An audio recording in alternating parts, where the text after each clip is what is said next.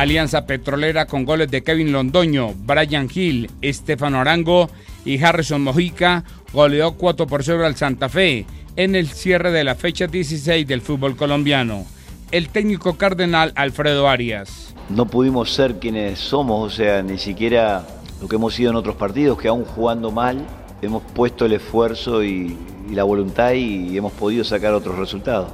Hoy no, no, ni siquiera en caliente puedo hacer un análisis claro porque creo que cometimos muchos errores en todas las líneas y jugamos mal y cuando un equipo juega mal y el otro lo hace bien, pasan estas cosas. Al cierre de la jornada, los ocho parcialmente clasificados, Pasto con 29 puntos, Millonarios, Nacional, Medellín y Santa Fe con 28, Águilas 27 y Pereira junto al Once Caldas con 25 unidades cada uno. Hoy arranca la fecha 17 con los partidos Patriotas Pasto, La Equidad Cortulúa y Pereira Envigado.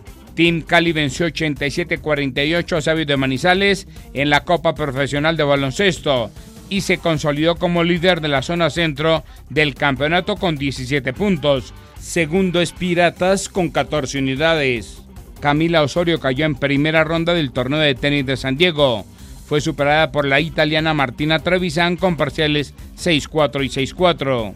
Arrancó el Tour de Lancagua en Malasia con la participación de colombianos. Al cierre de la primera etapa, el ruso Glenn Sirista domina la competencia. Eine Rubio, Esteban Chávez e Iván Ramiro Sosa aparecen a 10 segundos en la clasificación general individual. Y hoy arranca la cuarta fecha de Liga de Campeones a las 11 y 45. Copenhague frente al Manchester City y Maccabi Haifa ante la Juventus de Juan Guillermo Cuadrado. A las 2 de la tarde, Borussia Dortmund Sevilla, Dinamo Zagreb Salzburgo, Milán Chelsea, Shakhtar Donetsk Real Madrid, Paris Saint-Germain Benfica y Celtic Leipzig.